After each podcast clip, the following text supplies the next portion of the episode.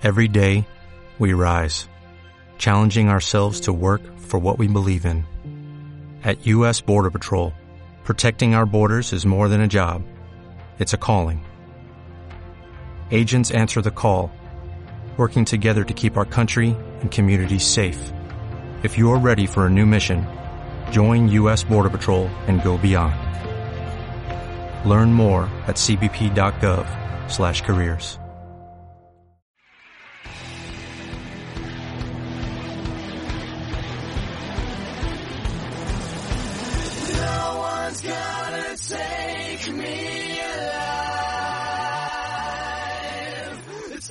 Bienvenidos a la grupeta de ciclismo de ayer y de hoy, lunes 28 de noviembre a las 10 y 5 minutos. Aquí estamos, soy Jordi Martínez y volvemos con el formato de directos eh, donde estaremos aquí de domingo a jueves siempre que podamos. Mañana va a haber otro día de esos en los cuales va a haber un semanal, así que haremos el, el salto, perdonadnos. O sea, siempre que hagamos el semanal seguramente haremos el salto eh, y no haremos el directo para poder grabar y toda la historia, porque es el tiempo que tenemos, es, lo que hay. Pero bueno, que siempre intentaremos de domingo a jueves, como siempre, estar por aquí. Eh, también nos adaptaremos a proyectos como el que hemos podido escuchar hace unos minutos, que ha nacido de CX Pasión con John Hernández, donde también pues eh, él transmite a través de Telegram y de y de los espacios de Twitter, con lo cual, pues bueno, intentaremos compaginar también estas cosas para poder disfrutar de todos los, eh, eh, digamos, proyectos de, ciclismo que corren en la actualidad. Habrá momentos en que también estará pie de puerto, otros en, en los que está Chilling Cycling y un poco pues todos los proyectos que están saliendo por la noche, ¿no? Actualmente que conocemos nosotros. Eh, todo esto eh, aquí lo que vamos a hacer es un formato para repasar la actualidad, que ya lo sabéis, y que si no podéis estar en directo, pues ya sabéis que esto queda subido para fans en iVoox para que lo podáis disfrutar después. Nada, saludad a los presentes. De momento ya veo a Jesús Eguizábal por aquí, presente. Así que un saludo, Jesús, como siempre, que estás por aquí. Y de entrada vamos a empezar, como siempre, con el tema de la Publi. La Publi, os lanzo un poquito de Publi, poquita. Eh, básicamente, ya lo sabéis, esto no es Twitch, aquí no hay donaciones, eh, pasa y disfruta del contenido de Telegram, disfruta cuando quieras, y si incluso así quieres ayudarnos, pues puedes hacerlo como han hecho pues otros usuarios en, en, en digamos, en el, en el proyecto, ¿no? Digamos, en el, en el podcast. Eh, podéis aportar un euro con 49 al mes y de esa forma nos ayudáis a, a hacer el, el, el, digamos, el programa, ¿no? En este, eh, digamos que a día de hoy se ha unido un nuevo fan que es Kiros, así que agradecerle eh, mucho pues su, su apoyo en, en, este, en esta grupeta, digamos. Eh, ya sabéis que aparte de poder disfrutar de los contenidos que tenemos, eh, también podéis escuchar los, la, las grupetas, digamos, en, diferido a través de, del, tema de fans. Que no queréis aportar nada, que en principio lo queréis hacer de forma gratuita, también lo podéis hacer a través de unirse a Telegram y participar en los directos. Esto nos ayuda mucho, eh, colaboráis con nosotros y aparte suscribiéndose a nuestro podcast, dándole al like y comentando los episodios. Así que esto nos da una aportación en inbox y nos coloca nos, nos deja en mejor posición en Ivos para que nos escuche más gente, con lo cual, con eso también nos, nos ayudáis mucho. Así que nada, hecha la pole, empezamos como siempre el programa y hoy, eh, ya sabéis, yo siempre intento empezar un poco de mercado. Claro, el mercado actualmente está como está, la situación tampoco está para tirar cohetes, creo que un poco el pescado está bastante vendido. Así que podemos decir eh, que hay una noticia, pues, que ha sido, digamos, esta digamos, contratación o dile renovación que ha tenido Astana con un, con un ciclista que ya era estagier del equipo. Estamos hablando de Cristian Scaroni. Y había entrado en, en junio en el equipo y, bueno, en julio, perdón, en julio de 2022 y que eh, pasará a tener contrato un año con Astana, completando ya 28 contratos el equipo. Así que Astana se ha puesto las pilas en este, en este final, digamos, de, de año y ya está en la posición de la mayoría de equipos, con, con casi la plantilla al completo. Queda, tienen dos huecos. Veremos a ver si al final los terminan rellenando o hasta nada pretende tener un, digamos, un, una plantilla más reducida respecto a los 30 que pueden llegar a tener. pero que bueno, que ya están posicionadas en una, una, una, condición correcta. Como siempre, están asustándonos desde el primer día, ¿no? Y pensando que el equipo parece que no tire y al final siempre terminan eh, renovando todos los contratos. Así que, que bueno, eh, como siempre, están haciendo de las suyas. Y nos vamos ya, porque a nivel de mercado, a no ser que me digáis alguna cosilla más que se me haya podido escapar, eh, porque siempre es verdad que intento controlar más los equipos World Tour, eh, tal, pues eh, quizás alguna noticia de mercado secundaria, pero bueno, mmm, lo comentáis y, y, lo podemos ver en comentarios y tal. Eh, Jesús nos dice, ¿crees, eh, ¿crees que irá Nairo? Astana. Hombre, eh, de momento en varios sitios lo han llegado a negar, pero sí que es verdad que Astana, yo lo dije el otro día, eh, creo que Nairo eh, encajar encajaría en el equipo, porque en el fondo tienes a Blasov, pero claro, se te fue Nibali, eh, al final eh, tienes a De la Cruz, David De la Cruz, pero, pero claro, te falta un poco de peso ahí. Miguel Ángel López eh, se queda un poco como el hombre, el hombre importante, junto con Blasov. Bueno, sería añadir un tercer gran vueltómano, ¿no? Porque, a ver, David de la Cruz yo creo que es, tendría un poco ese título, pero es evidente que está un escalón por debajo. Eh, bueno, Astana era una de las opciones que yo veía más creíble de todo lo que ha sonado. Pero veremos, veremos. Mm, el tema de Astana, de momento le quedan dos huecos. Sería la opción, sería la opción que podría encajar. Lo hablamos el otro día. Así que, no sé. Eh, a mí Nairo, el tema Nairo me empieza a resultar un poco ya estrambótico, ¿no? Es, es como que decir, eh, me parece raro que diga que tiene un equipo World Tour y que no lo esté diciendo ya. ¿A qué esperas? ¿Qué motivo tienes para esperarte? ¿No? No sé. Es un poco raro todo. Así que no, no lo termino de ver del todo claro.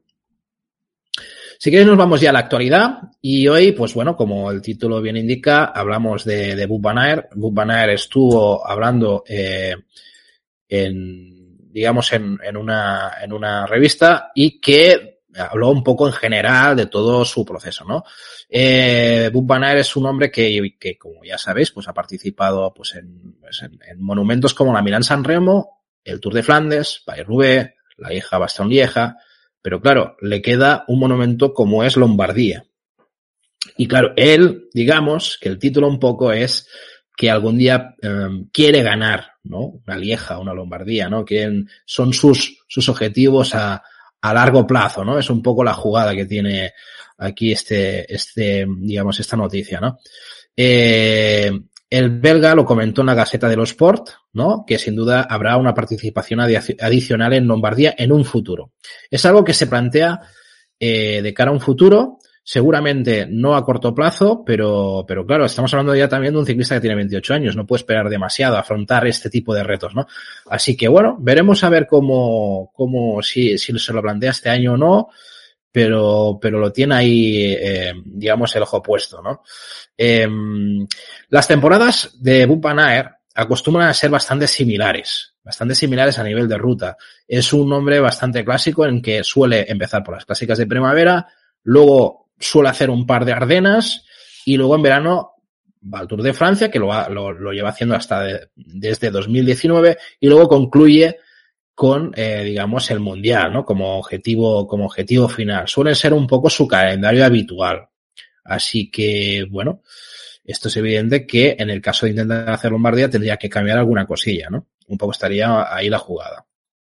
¿Qué nos dice Jesús por aquí? Dice, para un belga de ronde, eh, para un belga que de, que, de ronde que todavía no la tenga, ¿no? ¿Qué quieres decir? Claro. A ver, eh, está claro, Tour de Flandes, Tour de Flandes es, es yo creo que un gran objetivo. Y yo creo que Paris-Roubaix también, también es otro. Y lo sabe, y lo sabe. Él, son dos espinas clavadas, ¿no? A ver, eh, sí que es verdad que el calendario que hasta ahora ha ido siguiendo, pues le ha valido para ganar carreras como la Milán San Remo, sin duda, que ya lo dijimos ayer, que uno de los monumentos más difíciles de ganar, ¿no? La Milán San Remo y que él lo tiene, ¿no? Van Aert tiene este Milan San Remo. Lo que pasa es que luego, pues, eh, el resto, digamos, le ha valido para ganar carreras como la la Game la Online Newsblad, eh, la E3, la Strade Bianche, la Amstel Gold Race, ¿no? Y un total de nueve victorias en el Tour y el mayor verde, que no está nada mal, ¿no? Estamos hablando de cosas que dices, caray, pues, pues, pues, era la que ha ganado. Lo que pasa es que estamos hablando de Bob Van Van Aert, con 28 años, con, con muchas perspectivas, digamos, de, de ser un hombre capaz de ganar monumentos y de momento solo tiene Milan San Remo, ¿no? Eh, es evidente que en 2023 tiene claro que el Tour de Flandes y la París-Roubaix son sus grandes objetivos, otra vez, ¿no? Un intento más. Y en el futuro quiere ganar también eh, en los, digamos, aparte de los adoquines flamencos, ¿no? También alguno, alguna de los monumentos, digamos, más de escalada, ¿no? Como serían la Lieja o el Lombardía, ¿no? Esos son un poco los objetivos. Ese eh, dice que eso me motiva eh, la gente dice que es imposible, pero yo creo que no hay cosas imposibles. Me fascina tratar de creer que es posible. Yo gané San Remo, así que en 2023 la prioridad es ganar un segundo monumento. Pero en el futuro, con una buena preparación, puedo ganar Lieja o Lombardía. O sea, él ya amenaza, literalmente, que eh, cambiando un poco su preparación podía afrontar perfectamente Lieja o Lombardía. O sea, y a ver, no sé vosotros, pero a mí si este tío lo dice, yo me lo creo. Porque si nosotros hemos llegado a fantasear todos en general, eh, si este tío sería capaz o no de ganar una gran vuelta. Si el tío ya te está diciendo que una Lieja y una Lombardía sí lo, sí lo ve posible, eh, cojones, ¿no? Vamos a decirlo claro. Eh, yo le veo capaz, le veo capaz. Lo que es evidente es lo que dice. Tiene, tiene que adaptar su preparación para poder competir eso. Es evidente que si va manteniendo el mismo calendario actual, seguramente a una Lombardía no llegan las mejores condiciones para, para afrontar eh, pues, pues, finales tan duros como el, el, el, de Lombardía o la, o la misma Lieja, ¿no? Así que, bueno, ahí está, ahí está un poco la clave. Mm, se los tiene que marcar como objetivo de inicio y a partir de ahí, pues, pues eh, un hombre como Bupaner no le puedes decir que es imposible que no gane una, una carrera de este, estilo, de, de este estilo, ¿no? Veremos, no, no sé si lo veis vosotros igual, pero esto parece una lucha un poco de eh, y, y Mathieu Van Der Poel. ¿Quién sería capaz primero de ganar los cinco monumentos? Yo creo que un poco la, la gracia está por ahí, ¿no? Que son tíos que yo creo que si se lo plantean y se preparan en condiciones, eh, la pueden liar gorda. Así que, que bueno, lo que pasa es que los años van sumando. Ese es el problema. Lo que sí que descarta totalmente es el tema del récord mundial de la hora. Eh, sobre el récord mundial de la hora dice fue duro y muy, bueno, muy duro. Honestamente, no creo que pueda quitarle el récord a, a, a, un hombre como Filippo Gana. Se puede decir que Gana es el mejor contralogista del mundo y tiene mucha experiencia en la pista, lo cual es esencial para el récord de la hora. Tengo mucho respeto y admiración por Gana. Está loco por intentarlo. Ha puesto el listón muy alto y con una preparación específica como la de Victor Camperas hubiera sido aún más rápido. O sea que considera que Gana no fue con todas las condiciones posibles. Además, eh, tenemos una buena relación y lamento no haberle enviado mensajes de texto. Esto no sé a qué viene. Igual es que Gana le recriminó que no le había felicitado. No tengo ni idea. Eh, pero lo que me hace gracia es la coletilla final que dice, estaba de vacaciones y mi esposa se enojó porque estaba mirando bicicletas otra vez. Esto me suena. esto, esto yo creo que a muchos de los que estáis escuchando os suena un poquito. ¿no? de la típica de esto de, joder, otra vez con las bicis, deja ya las puñeteras bicis, ¿no? Eh, pues bueno, me hace gracia que, que se lo diga la mujer de Bupanaer a Bupanaer, ¿no? O sea que, bueno, en fin. Eh, no ves pico de forma en Pogachar y sí en, en Bupanaer. A ver, yo no sé si en algún momento he dicho que no veo pico de forma en Pogachar. O sea, yo creo que Pogachar tiene un problema adicional que Pogachar realmente su pico de forma lo tiene que centrar en una, en una carrera de 21 días para ganarla. Sí que es verdad que, que Banaer también lo hace en el Tour para conseguir un mayor verde. Pero la preparación para un Tour a ciertos monumentos, joder, es un, es un buen cambio, ¿no? Eh, yo creo que, claro, Bubanaer plantea un Tour quizás más para un maillot verde en unas condiciones específicas y no es lo mismo que hacerlo para una Lombardía, ¿no? Entiendo yo, ¿eh? O sea, no soy muy experto en preparaciones, pero sí que creo que hay una ligera diferencia abismal que te la dice el mismo Ubanaer, ¿no? O sea que el mismo te dice que no puede llegar a Lombardía por muy bien que haya llegado de forma al Tour de Francia y presentarse a Lombardía en plan, la voy a ganar. El mismo ya lo dice, ¿no? Que tiene que tener una preparación concreta, aparte que también es verdad que, que, que él arrastra un, ya no es solo que arrastre un pico de forma muy exagerado, que también lo hace Tadej Pogacar, sino que este tío además viene del ciclocross haciendo lo que hace.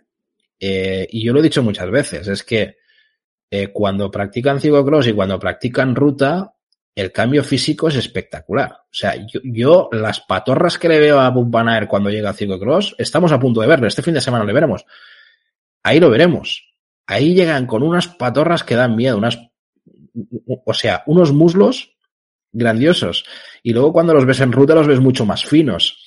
O sea, esa transformación física que tienen que hacer para hacer esas cosas, hostia, yo la verdad es que les admiro, les admiro bastante. Y no creo que sea nada fácil hacer esas cosas con esos cambios de disciplina y, y joder, y plantearse una Lombardía tendría que estar mucho más fino de lo que, de lo que suele estar. Así que no sé. Yo no lo veo fácil. En cambio, a ver, es que Tadej Pogacar es un puñetero fideo que encima tiene los santos cojones de ir como, como va en Tour de Flandes. Es que eso es, ya también es otra, es otro fuera de serie con otras características distintas, ¿no? No sé. Creo que, que y es una impresión mía, no sé si lo veis igual, es un tío que el físico es muy importante para él. Creo que es un tío que físicamente es un portento. O sea, es un, es una bestia parda. y es así. Y la, el físico yo creo que es lo que le hace tan bueno. Eh, quería, eh, encontré unos, de, me gusta estos detallitos que os voy a poner aquí en pantalla, os voy a intentar describir para los que no estáis en el directo y no lo podréis ver. Es un tuit de la, la, la cuenta esta chunga, como se llame, Amati Piriolali o como se llame, eh, que siempre saca datos y es un dato que me parece muy curioso. Es en el cual dice eh, los, los podios, o sea, los que más podios han hecho dentro de los ciclistas activos. Y ni más ni menos estamos hablando precisamente de estas bestias pardas. Eh, seis tiene en monumentos, ¿eh? estamos hablando, o sea, clásicas de monumentos de, de, los, de los ciclistas activos. Seis tiene a la Philippe y seis Bud Van ah, perdón, Van Avermaet. O sea, seis a la Philippe, seis Van Avermaet. Claro, Van Avermaet parte de la, de, de, la ventaja que aún sigue en activo, ¿no? O sea, es que, claro, Van Avermaet últimamente ya, el pobrecillo, yo creo que no está para estos trotes. Pero sí que es verdad que todo el mérito que tiene Van Avermaet, eh, con todo lo que ha hecho, seis podiums dentro de los monumentos. Es una, una auténtica, una, una auténtica barbaridad, ¿no? Pues los líderes son Alaphilippe y Van Avermaet y cinco están Bud Van Aert, Christophe, Mathieu Van Der Poel y Peter Sagan. Cojito con Christophe, ¿eh? lo vengo diciendo durante mucho tiempo. Es un tío que siempre va rascando posiciones. Y durante toda su carrera, aparte de ganar cosas muy interesantes, eh, muy importantes, eh, también es un tío que se ha colado muchas veces en, en podios como el Tour de Flandes fácilmente. ¿eh? O sea que que es de esos que en, en, el sprint, digamos, secundario, después de, una, de un ganador, puede estar Christoph. Es uno de esos de los que rasca. Quizás a estas alturas ya es más complicado, pero, pero bueno, Christoph yo nunca lo descarto nunca en las posiciones, eh, digamos, de top, de top 10 en un monumento. ¿eh? Es un tío muy peligroso. Y luego, ¿qué tenemos? Mira, el señor Kiatowski. Cuatro, cuatro podios en monumentos, ni más ni menos. El, gran gregario de, de Ineos. Y luego tenemos a Tadej Pogacar, que ya está aquí con cuatro podios en los monumentos. Tres los tiene Degenkolb, también, un hombre que, que también ha hecho cosas muy importantes. Rigobert Urán, con la coña. Y Sepp Marque, otro de los que ahora de hoy no está por aquí, pero se reiría porque sabe que yo doy mucho la lata con Sepp Mark. Así que, que mira, aquí está con tres, tres podios en los, en los monumentos. Y luego también, hombre, para, para no dejarlos de lado, pues eh, con dos podios en los monumentos están Asgreen, Van Barle, eh, Rui Costa, Demar, Caleb Ewan, Fulsang, Hausler, Hausler, que fue un tío que realmente era muy bueno tiempo atrás, era muy bueno, las cosas como son. Matthews, Pinot, ojo, Pinot, Estibar, Estibar, otro de los fenómenos que ahora mismo pues está más de capa caída, pero que también es un fuera de serie. Y Yoko, ojo, Ben Swift, que yo creo que Ben Swift, si no me equivoco, esto tiene que ser de, de Milán San Remo, porque Ben Swift es de esos que se solía colar en la Milán San Remo tiempo atrás y era de, esos que solía rascar alguna posición. Deduzco que es de Milán San Remo, así que bueno, os lo digo así de memoria, pero vamos, que, que, que es uno de, de esos, de esos hombres eh, importantes que se metía ahí. Ahora ya está, ya está para otros trotes, básicamente. Pues nada, saltamos a otra, otra de las noticias. Eh, esta, eh, os la voy a poseer. A ver, esta noticia, os la comento porque la hemos estado hablando con David. Es una noticia que vamos a denominarla noticia tostón, noticia tostón, pero da datos muy interesantes. Es una noticia que sale de un blog de ciclismo en TV, que os pongo aquí en pantalla, a los que estáis aquí en directo.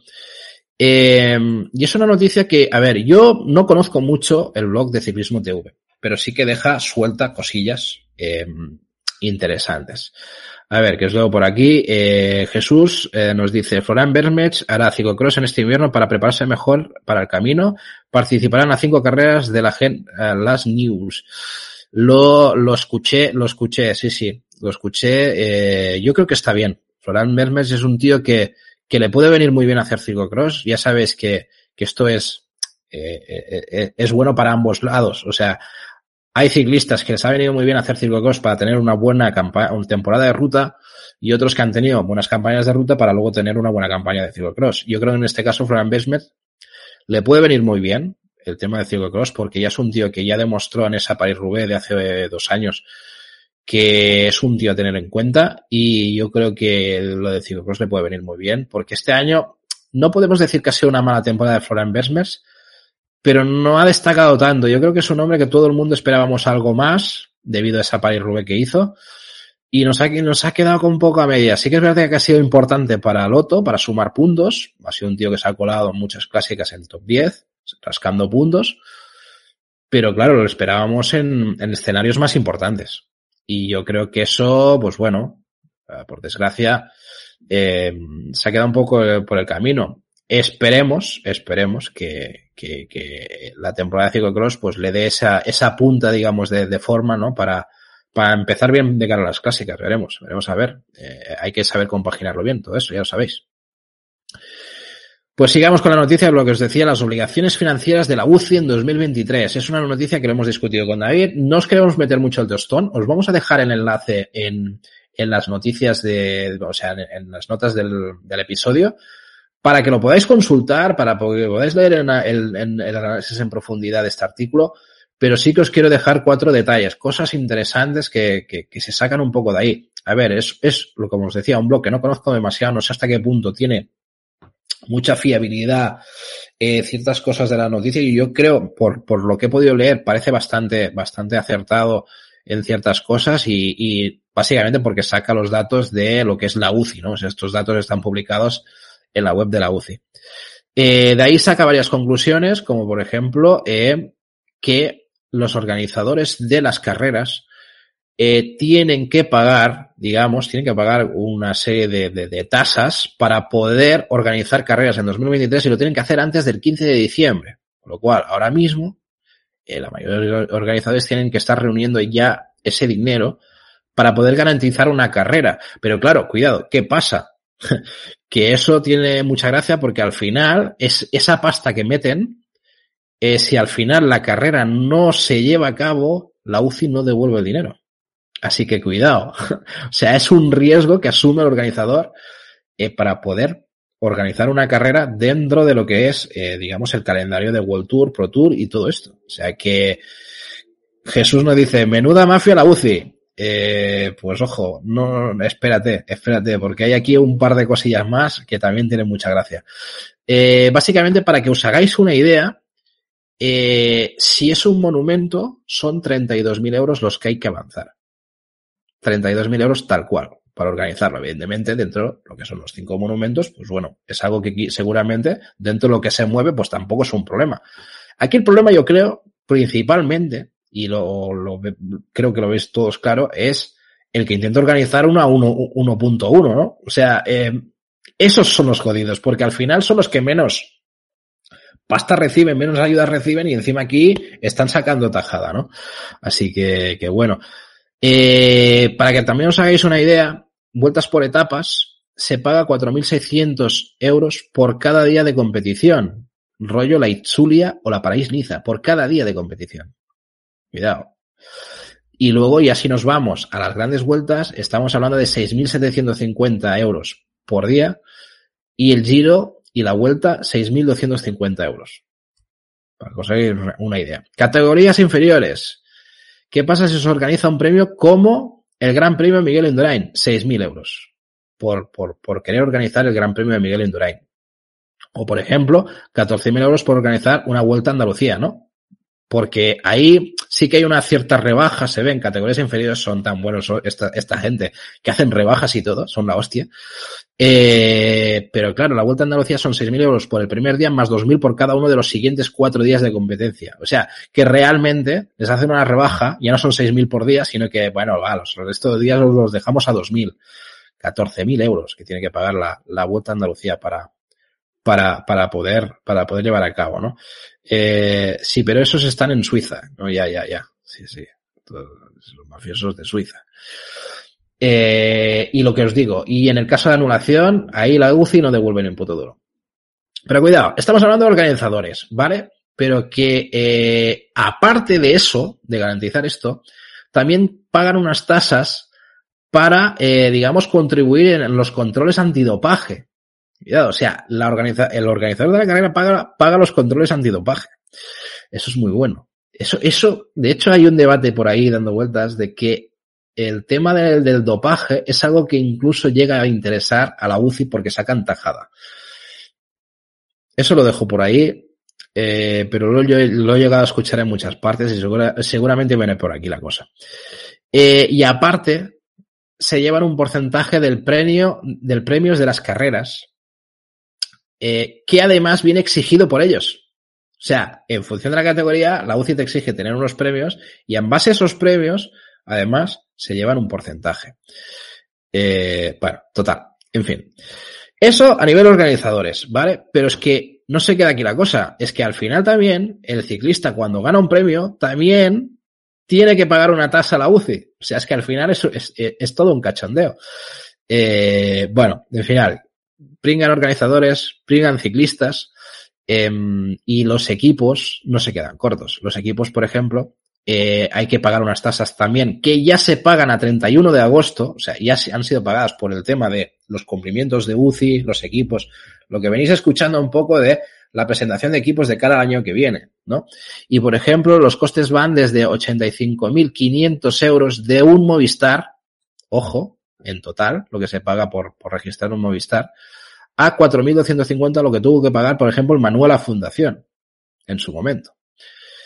Eh, sin incluir, cuidado, lo que es la contribución antidopaje de todo el año, que eso también ellos tienen que pagarlo.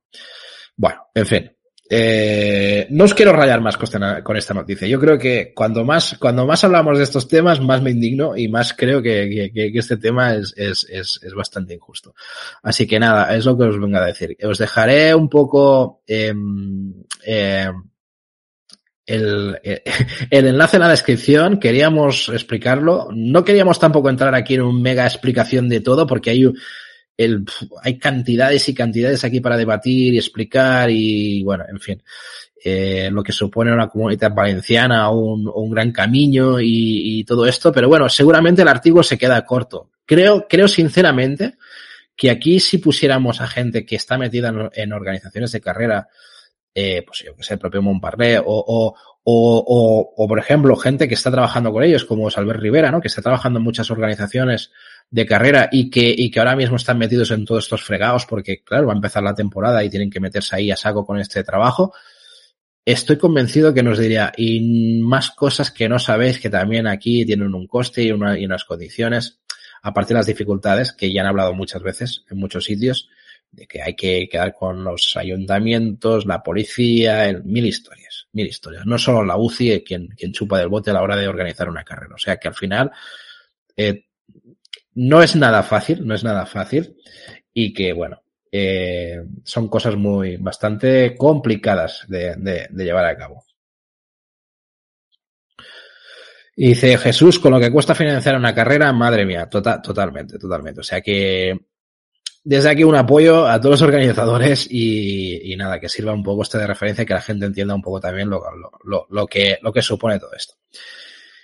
Y como siempre, eh, sigamos con noticias. Ya sabéis que me gusta traer eh, protagonistas. Estos días os he traído a algunos de los protagonistas del pelotón y hoy me ha hecho gracia una de las noticias que ha salido sobre Tobias Foss. Eh, una noticia que quizás haya sido un poco, no sé si mal interpretada, pero, pero sí que es verdad que ha dejado una serie de, de comentarios que te hacen dudar, ¿no? Te hacen dudar un poco eh, la situación de Tobias Foss en el Jumbo, ¿no?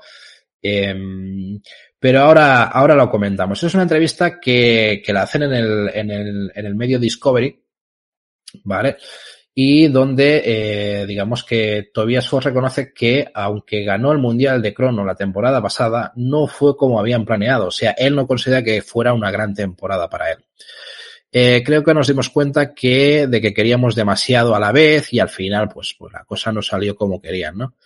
Eh, nos saltamos algunos pasos, dice, eh, aparte que es un chico que, claro, estamos hablando de un chico que en 2021 el Giro de Italia terminó noveno, que no está nada mal, entrando en el top 10 de esa carrera, ¿no? Y, y, que claro, esta temporada fue no frustrante, pero, pero sí que no, no completó un poco lo, sus objetivos, aunque ganar un mundial fue una auténtica barbaridad eh, de crono y que él mismo no, ni se lo creía, las imágenes, las imágenes ya, ya se le veía, ¿no? Que el tío estaba flipando. Eh, el tema está en que aparte del mundial se llevó el título nacional de contrarreloj, pero sigue pensando que fue un año decepcionante, ¿no? O sea que, bueno, dentro de lo que cabe, a ver, yo creo que se ha autofustigado un poco porque en el fondo ganar el mundial pues no está nada mal. Lo que pasa que yo entiendo que las expectativas que tenía del mismo eran demasiado grandes. Creo que podría ser bueno comenzar de cero nuevamente, ¿no? Mirando un poco de cara al futuro y hacer algunas buenas carreras por etapas y recuperar algo de confianza. Eso es algo que él se plantea y la verdad es que sí, Tobias Foss muchas veces eh, yo al menos lo veo un tío que, creo que en vueltas, como mínimo en vueltas pequeñas, mmm, es un tío bastante destacable, ¿no? Eh, un gran tour sigue siendo mi, mi, sueño absoluto, un sueño para el que estoy trabajando, pero por el momento no es probable que pueda ganar carreras por, por etapas cortas con una contrarreloj individual. O sea, o sea que, perdón, lo he dicho mal, que es más probable que pueda ganar carreras que de etapas cortas con, con una contrarreloj individual, ¿no? O sea, que vueltas de etapas, que haya una contrarreloj y eso le puede venir bien, ¿no? De cara a sus características, con lo cual, pues bueno, lo que os decía, vueltas cortas yo le veo un tío bastante interesante. Eh, a ver, no nos olvidemos, es un tío que tiene 25 años, tiene futuro por delante, eh, y que, bueno, que no, bueno, eh, digamos las grandes vueltas tiene que ver también el problema que tiene ahora mismo con el equipo que tiene, porque al final, mmm, claro, inmediatamente centrarse en grandes vueltas es prácticamente imposible dentro de un equipo como Jumbo Visma. Eh, claro, él reconoce, o sea, reconoce que tiene el, digamos, en, en, el equipo hay corredores de clasificación que están más arriba en el orden jerárquico y ese le hace la, bueno, le hace complicado. Pero ahí suelta la perrita, suelta la perrita que, bueno, se puede malinterpretar o no, pero es lo que hay, que es que él termina contrato en 2023 y dice lo siguiente, dice, si quiero seguir una carrera como líder de la general en grandes vueltas, debo darme cuenta de que será difícil ir al Tour al Giro y competir por mis propias oportunidades hay tantos buenos líderes aquí que me complican la situación, ¿no? O sea, que, que, que lo tendrá difícil. Así que nada, mmm, perlita al canto. Termina contrato en 2023, dice que aquí lo va a tener complicado, pues bueno, parece que está llamando un poco las puertas a este año de, de decir, voy a intentar hacerlo bien, voy a ver qué pasa y ya sabéis que dónde estoy y de lo que puedo, cuáles son mis objetivos, ¿no? Es un poco lo que, lo que se plantea. Y luego, eh, de hombre a hombre, me voy a Timens Arensman, que es otro de los hombres eh, que creo que también todos esperamos algún pasito más, ¿no? Algún pasito más. Y nos revela una serie de cosas en una entrevista en la revista Right que son bastante interesantes para saber un poco por qué fichó por Ineos, ¿no? Y, eso es, está bien, intentarlo entender, ¿no? Porque creo que Tim Allensman ya está claro que era un hombre que era bastante deseado por muchos equipos, ¿no? Eh, bueno, recordaos que va a cambiar del Team DSM a Ineos. Eh, eh, es un, bueno, de, un chico de Países Bajos que tiene 23 años, que todavía es pronto, ¿no? Para, para considera él mismo que es pronto para ser un líder absoluto y por tanto dice que eligió conscientemente la formación de Lineos. Aún así, fue difícil para él dejar el equipo de SM. Eh, parece que es uno de los hombres, de los pocos hombres que he escuchado yo que esté a gusto con un equipo del DSM. O sea, sí que es verdad que el prototipo que suele estar a gusto en el DSM suele ser chicos jóvenes y con, cierta actitud de escuchar y aprender. Es un poco el, estilo del DSM. Ya cuando se suben los galones, el DSM es un equipo complicado, salvo excepciones como Romain Bardet, por ejemplo, que parece que le viene perfecto el DSM pero que sí que es verdad que es un equipo donde han salido hombres, eh, donde los galones estaban muy por encima de, de lo que DSM les pedían y, y, eso hizo que saltaran de equipo. O sea que, que no estaban a gusto con un equipo con tanta exigencia. En este caso, Alesman dice que sí, que era un equipo que estaba de puta madre, pero claro, le salieron muchas ofertas, ¿no? Eh, así que bueno, mientras que, por ejemplo, eh, hubo Jumbo Visma, que fue uno de los equipos que más forzó la situación para ver si no iba a Ineos. O sea, eso es una de las declaraciones que dice Arensman, eh, donde nos dice pues que, bueno, que al, fi al final eh, todo el fichaje de Ineos se acabó concretando, sobre todo después de su sexto puesto en Tirreno Adriático, ¿no? Fue el momento clave donde se confirmó todo. Eh, nos dice Jesús, es una escuela muy hermética y rigurosa la del DSM. Sí, totalmente, totalmente. De hecho, ya se ha hablado mucho, es un equipo bastante riguroso y con ciertas normativas internas un poco, eh, no caciques, pero, pero, pero sí que los, los, los, los van, los meten a raya, ¿sabes? Los meten bastante a raya y eso a un tío que tenga ciertos galones no, no, no le, no le encaja demasiado. Eh, nos confirma que tuvo varias ofertas, entre ellas la de Ineos Grenadiers, la de Jumbo Visma, incluso la de poder seguir en Team DSM, también recibió oferta del propio equipo, y eh, reconoce que le fue difícil, y además hubo otra, la del Bora Hansgrohe, ¿no? que fue es un poco el equipo donde sale en, en el titular de esta noticia. Eh, también reconoce que hubo una propuesta del UAE y ojo con lo que suelta. Dice, no tenía el mismo sentimiento con este equipo con lo de los otros cuatro. Lo que también jugó un papel es toda la violencia juvenil que tienen allí. Eso es menos atractivo para mí. Para mí el cuadro completo tiene también cuenta, ¿no? O sea, el material, el cuerpo técnico, compañeros. Emiratos Árabes Unidos me atrae menos que en ese sentido. Es un equipo súper bueno y quién sabe, podría haber sido el, el, el, sitio perfecto, pero simplemente no puedo, uh, no puedo hablar tampoco con 18 equipos. Al final tuvo que discriminar un poco y optó por discriminar UAE un poco por, por toda la parte, digamos, más eh, social, ¿no? Por toda la parte más social y bueno, mira, es uno de los hombres que habla claro, que se está cerrando puertas, también es verdad, también se está cerrando puertas, pero creo que con un fichaje como, como Ineos, pues bueno, creo que también está en un buen sitio, ¿no? Eh, dice que los planes de Jumbo y Neos eran muy similares, que son eh, los dos mejores equipos del mundo, según él, y que eh, quedó muy impresionado con lo que tenía que, lo, que le tenían que ofrecer. Eso fue muy especial para él, pero que, creyó que Ineos podía llevarle mucho más lejos en ese momento, ¿no? O sea, también jugó un papel muy importante que sería el, líder más rápido tanto en Jumbo como en DS. O sea, que sería más rápido en Ineos de líder, considera que va a ser más rápido líder en Ineos que en Jumbo y en DSM. Lo de DSM me extraña, porque yo creo que en el DSM hubiese tenido muchos galones, o quizás por estas políticas internas de equipo no le estaban dando muchas garantías, no lo sé, por, por no. Quizás un, es un equipo que tampoco le gusta demasiado lanzar campanas al vuelo, tiene Romain Bardet, no sé, es un poco eso. Pero sí que es verdad que en Jumbo, de la misma forma que pues ya no nos lo dice Tobias Foss, pues ahí seguramente lo tenía más complicado, ¿no? Tiene mucha gente por delante. Y Neos es evidente que está haciendo una reconstrucción, supongo que fue informado de quién iba a salir y quién se iba a quedar, y él solo vio una oportunidad muy interesante de evolucionar ahí dentro y verse un poco con opciones de ser uno de los que opte a liderar el equipo en un futuro. Así que es un poco la clave de todo esto, ¿no?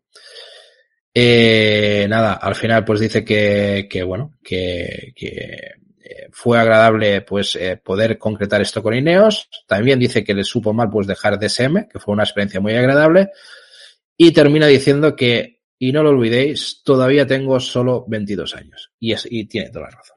O sea, es un tío que tiene un futuro por delante y, la verdad es que hay muchas ganas de ver lo, que es capaz. Y nos vamos a otra noticia eh, esta en clave ciclocross, eh, porque ya llevamos varias grupetas hablando del tema y porque sigue el debate, siguen los rumores, sigue la, duda de qué va a pasar con el señor Joris Newhus en Amberes. Y a hoy, hoy precisamente, y, y, por eso os lo suelto aquí, porque me ha hecho gracia ver este, este, este tweet que iba dando vueltas, ha habido eh, un debate de si Joris iba a participar o no al final en Amberes. Y claro, ¿qué pasa? Que ni más ni menos estamos, eh, Raúl ya, ay, eh, digo, Jesús ya se ríe porque claro, estamos con Joris que no paramos y esto al final, pues bueno, lo vamos a saber cuando estemos en Amberes porque al final, eh, vaya cachondeo que se llevan con el tema. Eh, parece que Pin Ronjar, y ahí está la clave de todo el, embrollo, parece que Pin Ronjar no iría a Amberes. Y esto ha provocado un debate en Twitter, ni más ni menos, ni más ni menos, entre eh, Ciclocross 24 y Ciclocross Social. A ver, ya nos dice Jesús, nada, no se puede, eh, que no puede. Claro, eso es un poco lo que ha pasado, ¿no? Ciclocross 24 dice, argumentaba y dice, al no ir Ronja realmente son seis ciclistas top 50 y eso daría opción a llevar dos ciclistas extra, con lo cual entrarían Matías Van Der Poel y Joris Newhips. Pero ¿qué pasa? Que Ciclocross Social ya la he contradecido, o sea, se han metido de hostias las dos cuentas quizás más importantes dentro de Ciclocross de Twitter, eh, bueno, más importantes no lo sé, pero de do, dos importantes. Y Ciclocross Social dijo literalmente que no estaba para nada de acuerdo y que nunca se ha aplicado una norma así, que, que realmente esto no, no, no funciona así, ¿no?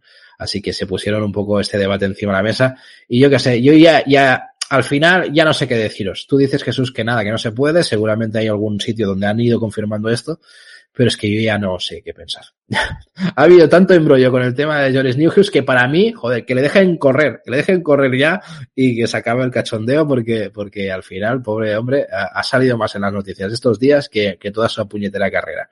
Así que, que bueno, en fin, que saldremos de dudas en Amberes, seguramente será que no, ¿no? Uh, aunque no vaya, no puede ocupar su puesto. Ya, claro, es que aunque no vaya Ronhan, no puede ocupar su puesto. Claro, evidentemente porque no está dentro del top 50, ese es el problema. Lo que pasa es que lo que argumentaba Ciclocross 24 es que en vez de contar siete tíos en el top 50, al no estar Ronjar, contaban seis. Y por la fórmula que os comenté ayer, si son siete, solo pueden invitar a un extra.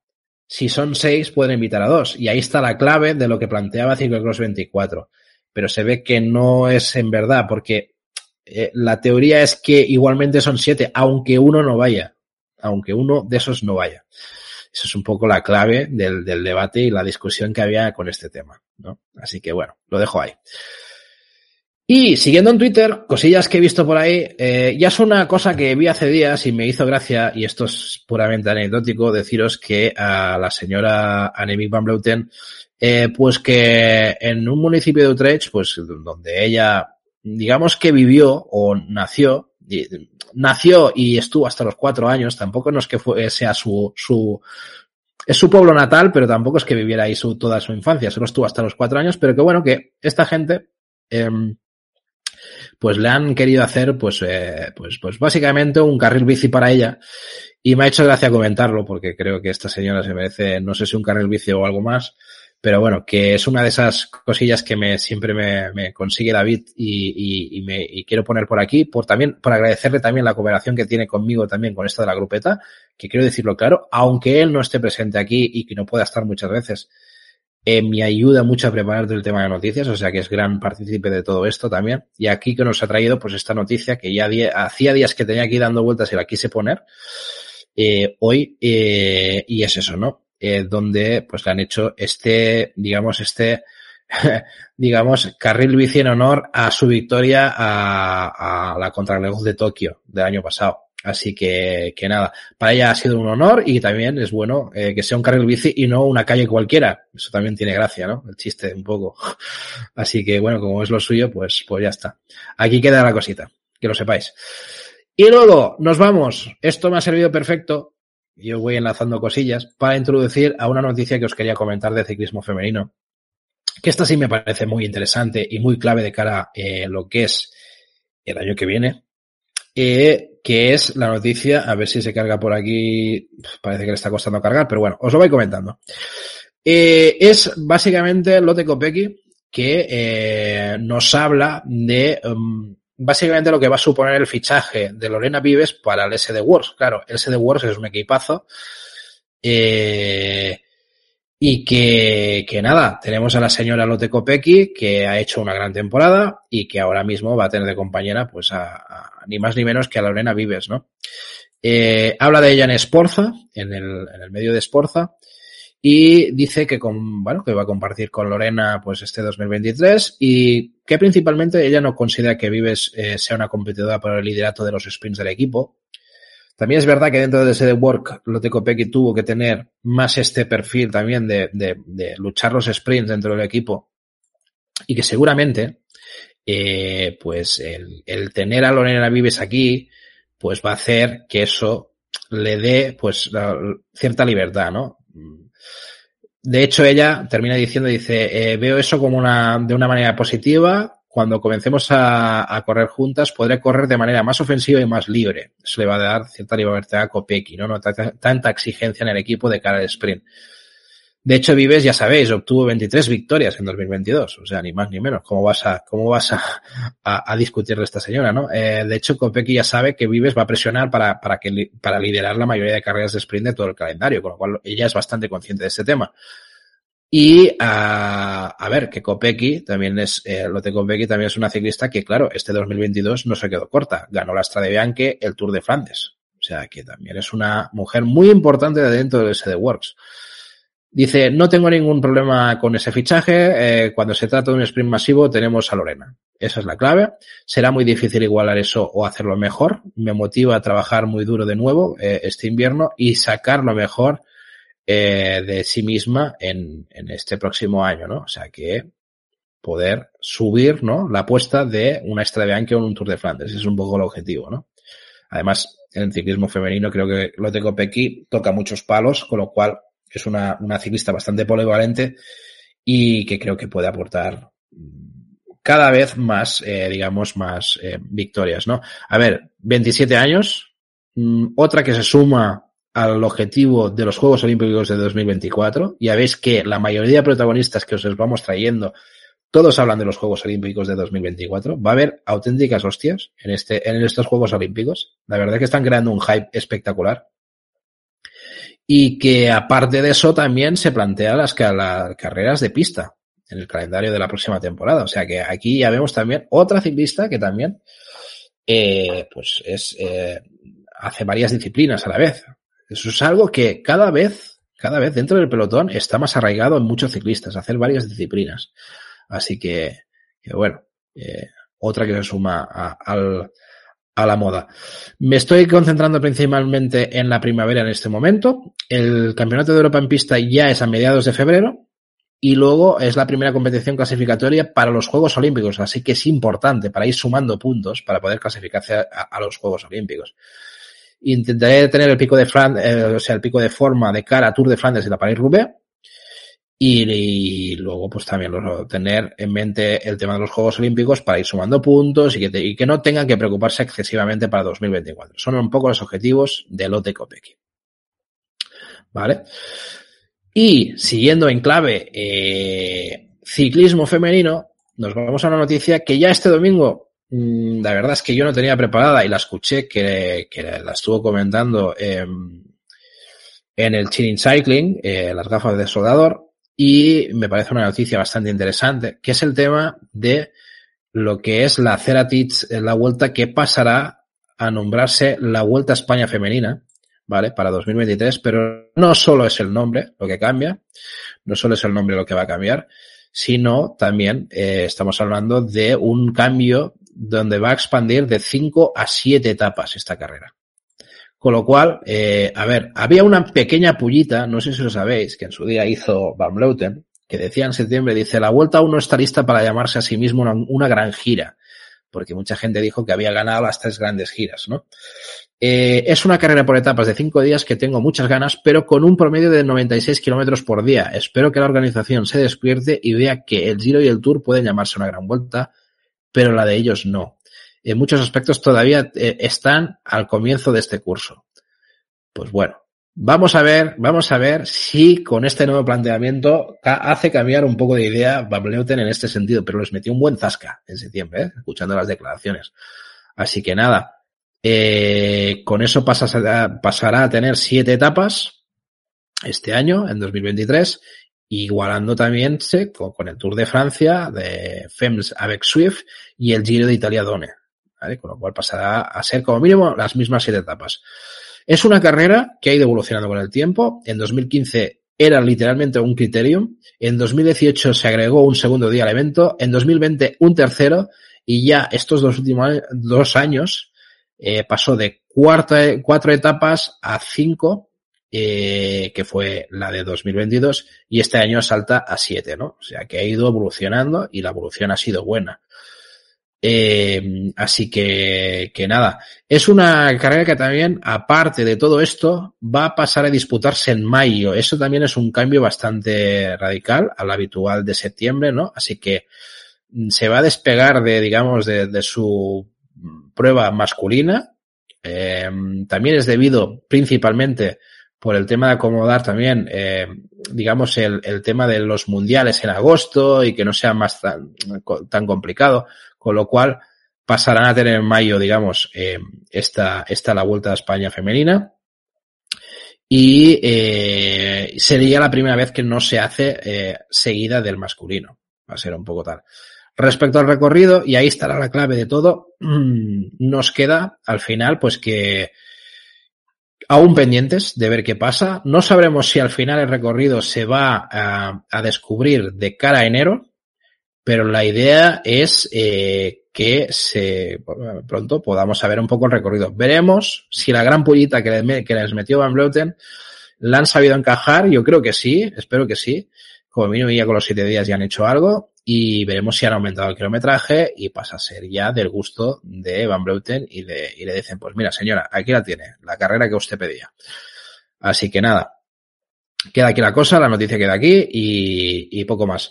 Y luego, nada, no os quiero rayar más, os vengo con una última noticia eh, así por encima, que es que eh, hoy veíamos, veía en 521 que ya habían publicado un poco lo, a grandes números el tema de lo que es el Mundial de Glasgow, recorridos, un poco el programa, ¿vale?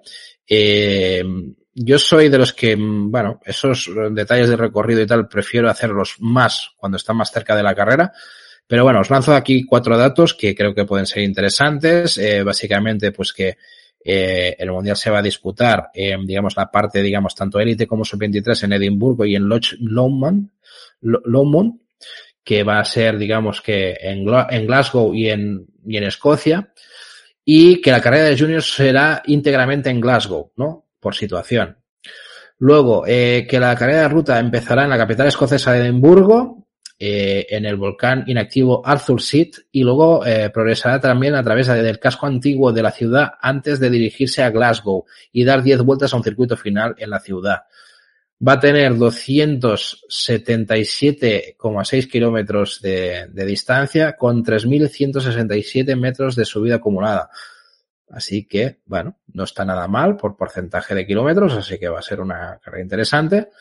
En el caso de las mujeres, eh, incluidas la de sub-23, saldrán en Loch Lomond, eh, en Loch Lomond y recorrerá la ruta eh, de 62,6 kilómetros hasta Glasgow antes de dar seis vueltas al circuito urbano, urbano mismo, eh, donde va a acumular un 157 kilómetros de distancia la carrera. Va a tener 1930 kilómetros, eh, metros de, digamos, de, subida acumulada. Pero bueno, son 157 kilómetros que, bueno, está bien, está bien. A ver, eh, en, en, otros momentos han sido menos, así que bueno, dentro de lo que cabe. Lo que sí que me chirría siempre, porque eso es una cosa que me chirría, es que la sub-23 al final eh, va a hacer el mismo recorrido que el, que el masculino, el único que va a hacer menos vueltas, va a hacer 7 y va a tener una distancia de 171,8 kilómetros. No, entiendo por qué en el sub-23 eh, hacen más kilómetros que el femenino. No lo entiendo. Yo creo que no sé, yo quiero pensar que las mujeres tienen la capacidad de, de, de, de de poder disputar un recorrido similar al de sub-23 como mínimo. Ya yo creo que, no sé, es, una opinión quizás mía que, que esté equivocado, pero, pero creo que están en esa posibilidad. Así que nada. Ya nos dice Jesús que ojo, eh, en ojo de mira de Pitcock. Sí, sí, no, no, tengo ninguna duda. O sea que al final el mundial, bueno, de hecho yo creo que habrá varios que tendrán la mira ahí puesta. El hecho de que el mundial sea antes, no sé cómo se va a encajar. Es un poco, creo que, eh, lo decíamos creo que ayer, eh, tener un buen pico de forma en el tour y arrastrarlo hasta, hasta el mundial puede ser interesante. Y creo que va a dar un poco, puede ser un mundial que, que el que lo gane venga de hacer un buen tour, ¿no? No sé, sensaciones, ¿eh? No sé si lo veis vosotros igual, pero, pero creo que puede ser una jugada interesante para el que se plantee eso, ¿no? O sea, arrastrar eso. Tienen que, claro, evidentemente, eh, sí, así lo veo, dice Jesús, o sea, está de acuerdo conmigo. Yo, yo creo que es un poco la jugada. Hay que, Claro, el problema es también que si son hombres de clásicas, eh, claro, arrastrar las clásicas de primavera o las clásicas de Ardena, luego el Tour y luego el Mundial, bueno, vale, eh, apto, pa, apto para los grandes nombres, pero claro, no para todo el mundo. O sea que al final habrá que sacrificar cosas, supongo, para, para estar aquí a tope. Y poco más, eh, que esto se va a disputar el 5 de agosto el Junior, el 6 de, el 6 de agosto el Elite masculino, domingo 6 de agosto el Elite masculino, y luego ya la semana siguiente van a hacer el sábado el, los hombres sub-23 y el, y el domingo 13 de agosto la Elite femenina, incluyendo la sub-23. Así que nada, tenemos dos semanas de, de, Mundial de Ruta, aparte de que, a ver, es un Mundial que ya sabéis, que reunirán 13 campeonatos del mundo UCI, diferentes disciplinas de ciclismo, que va a ser un mega super mundial, que va a unir ahí al menos, eh, pues bueno, entre ciclistas, se esperan unos 8.000 ciclistas amateurs y élites, al menos de 120 países, van a, bueno, va a ser un, un auténtico espectáculo. Aparte que todo esto, eh, va a ser retransmitido por la cadena de BBC Sport. Entiendo que van a, vender los derechos aquí, pues, pues no sé si Sport aquí en Toque y que, bueno, entre el 3 y el 13 de agosto vamos a tener aquí 11 días de, auténtico lujo de, de ciclismo en general, ¿no? En, en, todas las disciplinas. Así que, bueno, yo creo que podemos disfrutar de un buen mundial y va a ser, va a ser divertido. Pues nada, eh, y hasta aquí hasta aquí las noticias de hoy. Yo creo que hemos hecho un buen repasillo. Eh, no me quiero ir sin antes eh, nombrar un par de cosillas, como son, por ejemplo, el, el tema de los premios de de ebooks, que, eh, bueno, reconocer pues que al final pues han, han entrado dentro de lo que son los finalistas del deporte dos podcasts que conocemos la mayoría, que son el del Mayotte y el de la Cola del Pelotón. Así que muchas felicidades a ellos por por, por haber conseguido llegar a esta fase final, donde han entrado algunos podcasts que, y algunos yo conozco, por ejemplo, a ver, el Team Barça lo he escuchado alguna vez, así por encima, eh, pero el de hablando de NBA es uno de esos que yo, eh, sobre todo en la época de playoffs, la había escuchado bastante y me parecía bastante interesante. Creo que es uno de los candidatos a poder ganar porque tiene mucha, mucha gente detrás de ese programa. Eh, pero me, bueno, me, me parece bastante bueno de que estén dos programas de ciclismo. El año pasado estuvo a la cola del pelotón en los finalistas. Yo creo este año que estén los dos me parece muy bien. Se está haciendo muy bien el trabajo, tanto el equipo de, de Albert Rivera como el de Juan Clavijo. Están haciendo un currazo. Eh, y tiene muchos seguidores a, a, su lado, así que nada, felicidades por ello. Nosotros eh, nos apuntamos, pero ya os dije que es la manera de votar. Eh, para mí, eh, aquí lanzo la pollita. Yo creo que los premios de Evox, a nivel, a nivel organizativo de poder votar y estas cosas, tienen que mejorar un poquito. Tienen que mejorar un poquito. Y también es, he visto algún mensaje de que aquí falta algún podcast potente de deporte. Y yo creo que también es motivo de para que eh, haya habido algún podcast que no se esté tomando realmente en serio estos, estos premios. No quiero decir que eso menosprecia a los que están finalistas, pero creo que sí que hay algún programa que debería estar aquí, algún podcast que debería estar aquí que literalmente ha sudado el tema. Así que, bueno habría que mejorar cosillas. Lo que sí que es verdad es que para que quede claro, eh, el 30 de noviembre descubrirán, eh, bueno, descubrirán todos juntos, supongo a través de, no sé si un stream o alguna cosa, creo que el año pasado hicieron algo así, y se descubrirá, no sé si en directo de alguna forma, eh, quién va a ser el ganador, ¿no? Así que va. Pues eso está. ¿Qué nos decís por aquí? A ver, Jesús, uh, os merecíais que entra ciclismo de ayer y de hoy, pero cuesta mucho votar. Ya, es difícil votar. Pero bueno, ciclismo de ayer y de hoy, si te digo la verdad, Jesús, estamos muy tranquilitos, estamos haciendo las cosas como a nosotros nos gustan y hay que reconocer que a la cola del pelotón y el mayor tiene muchos años detrás y, gente, y mucha gente también, son, son varios en el equipo, muchos periodistas, eh, o al menos estudiantes de periodismo y tal, y yo creo que, que ahí tienen buenos proyectos, nosotros, yo y David, lo hacemos con mucho cariño y mucha buena intención, pero que estamos muy lejos de querer ser nada, nada en este estilo, ¿no? O sea que nosotros quisimos entrar en, esto de Evox por curiosidad para ver qué pasa con los premios, pero tampoco no era un objetivo, ni mucho menos nuestro, ¿no? Eh, nos dice, David nos dice, ¿se pueden conocer los votos por curiosidad? Seguro que no, David, seguro que no, eso, eso es lo que hay. Eh, y también nos dice, hay muchos podcasts de ciclismo haciendo un gran trabajo. Muchos, muchos. La verdad es que sí, hay una buena, hay una buena comunidad. nosotros hemos traído aquí gente hablando de, de ciclismo eh, a varios podcasts que no son tan conocidos por, por mucha gente, pero que también están haciendo un gran trabajo. Cuando digo mucha gente me refiero a que tienen pues, las 3.000, 4.000 escuchas, 5.000 que puedan tener una cola del pelotón mayor y que las tienen un poco como nosotros, ¿no? Centenares, pero, pero que estamos ahí eh, luchando. Hemos traído sobre ciclismo a el, no me acuerdo el nombre, los uh, cazaetapas, perdón, no me salía el nombre, joder, me los tenía, los, estaba viendo y no me salía el nombre, imaginaros. Hemos tenido cazaetapas, hemos tenido a Miguel Ángel, hemos tenido a, es que no me quiero dejar a nadie, hemos tenido a John Hernández, de Ciclismo Pasión, eh, los, um, eh, las gafas de soldador, los bichos del pedal, hemos, bueno, y más que, y más gente que nos gustaría traer, que, que nos falta tiempo, nos falta tiempo, pero, pero bueno. Eh, Jesús me dice, pero si sois los mejores, se pone a reír. A ver, eh, gracias Jesús, pero que, nada, que se agradece, eh, pero bueno, lo hacemos, ya te digo, por contar la buena intención y, y, y para pasar un buen ratillo, simplemente. Eh,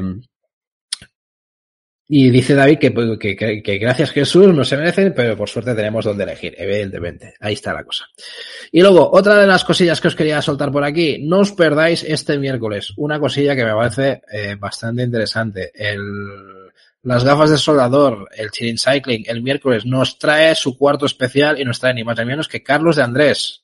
Ojo, el, el de verdad, eh, el de verdad eh, me dejaba Carlos de Andrés eh, fans, que lo tuvimos también nosotros aquí.